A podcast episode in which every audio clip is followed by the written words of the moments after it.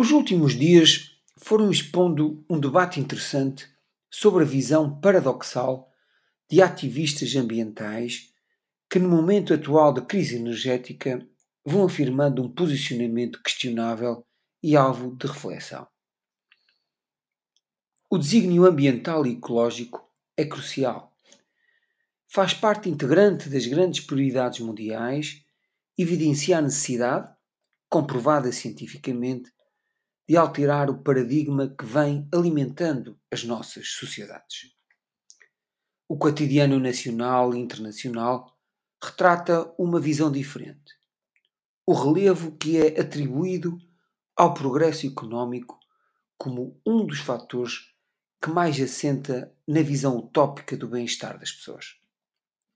Esse desígnio de desenvolvimento acarreta consigo os impactos bilaterais que expõem o planeta a uma pilhagem de recursos cada vez mais brutal.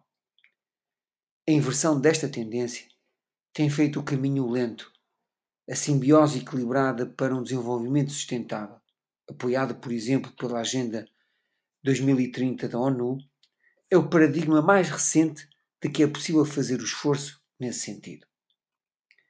Todavia, a alteração das circunstâncias geopolíticas obrigam os governos a respostas menos ideológicas e mais pragmáticas, que respondam aos problemas imediatos das pessoas, que se vão percebendo de quão alto é o preço da solidariedade.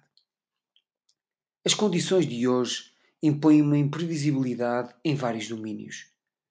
As fraturas sociais serão enormes, como se começa a verificar em França, e a procura de alternativas torna-se fundamental.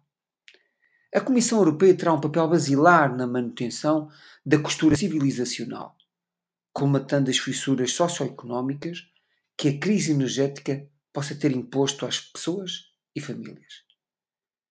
Os oito meses de guerra em solo europeu confirmam que a urgência do momento não pode ser substituída pela urgência climática.